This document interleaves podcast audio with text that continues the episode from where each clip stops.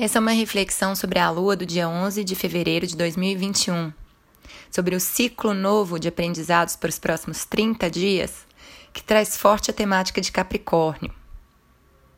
Essa intensificação dos temas de Capricórnio vem porque, além da lua, a gente tem hoje, no céu real astronômico, todos os planetas visíveis a olho nu, à exceção de Marte, também nesse signo. Isso mostra uma magnética muito forte nessa direção do que ele representa. É como se fosse uma martelada mesmo na nossa consciência e nas nossas várias dimensões, levando a gente para reflexões sobre aquilo que Capricórnio representa. O tom de pressão, que eu acho que é geral, né, ainda que cada um viva isso numa dimensão e de uma maneira, e dentro do contexto da pandemia, é intensificado agora, não só por causa dessa concentração de corpos vibrando né, numa mesma qualidade, trazendo o mesmo tipo de mensagem, mas porque Capricórnio é filho de Saturno, o tempo. E o que é o tempo, senão o maior fator de pressão dentro do mundo material? aquele que a gente pede que seja legal, que corra mansinho, porque ele pode ser devastador e cruel, nos exige, pressiona, cobra, limita. O tempo leva nossas oportunidades. O tempo revela verdades. O tempo testa e mostra a validade das nossas intenções, discursos, crenças, filosofias ou ideias da realidade, sobre o que seja. Em última instância, ele vai nos levar, ou pelo menos esse eu limitado né, da matéria.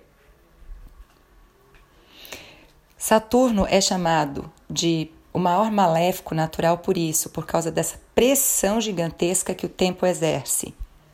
E de um planeta tamásico ou de medo, porque toda tensão e frustração está relacionada de alguma forma a tempo, que é uma ideia mental.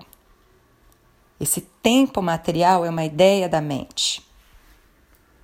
E a gente sente tensão quando a gente viaja mentalmente para uma situação hipotética incerta que ainda não se realizou para o futuro, com as nossas expectativas e desejos, ansiedades, ou a gente viaja com a mente para acontecimentos que se passaram outrora e que nos marcaram,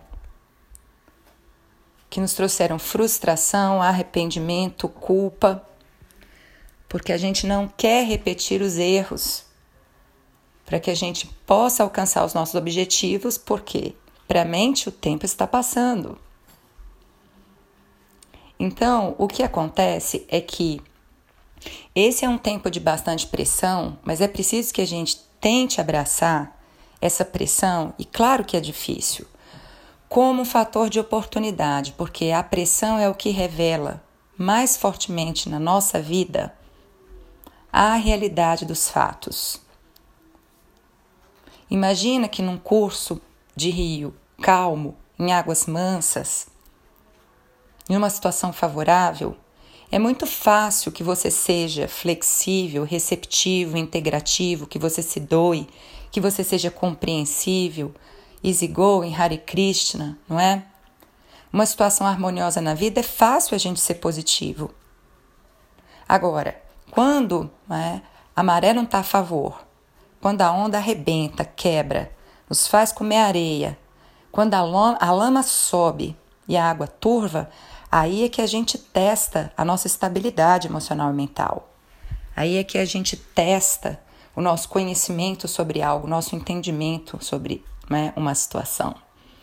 Então a pressão é também aquilo que nos revela a realidade. E o chamado de Capricórnio é sobre sintonizar com o real, gente é sobre pisar no solo, na terra real do agora, nesse instante fatual, na realidade prática, objetiva, no mundo do tangível.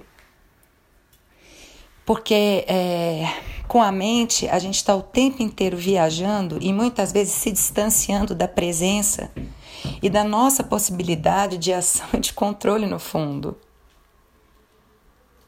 Com a mente, a gente se distancia do agora e não escuta muitas vezes a realidade, porque nós estamos fazendo leituras e interpretações da realidade, nós estamos criando ideias sobre a realidade.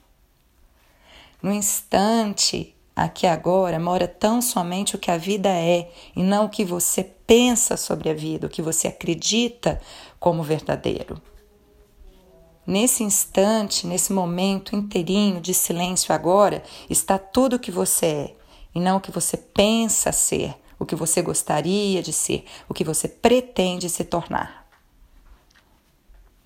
Capricórnio é sobre essa escuta atenta ao real, sobre esse comprometimento de abraçar a realidade, de tocar em sintonia nesse ritmo, de manter o seu corpo conectado, grounded to the earth atento. É preciso estar atento e forte, porque é fácil se distrair e perder a vida, o presente, a verdade e o autocontrole. A única oportunidade que você tem de controle nessa vida se chama presente. É aqui agora onde você pode controlar a sua atenção e tentar dominar a tua mente, os teus sentidos, para que as ondas mentais e emocionais não te arrebatem, te controlem e te derrubem. Você possa abraçar esse momento de pressão como um chamado para uma reconexão, como uma oportunidade para te revelar verdades profundas para o teu avanço para que você manifeste a sua presença divina e exerça o controle da sua própria vida, para poder ser, quem sabe, o co-criador de uma realidade muito positiva, abundante e próspera. Hare Krishna.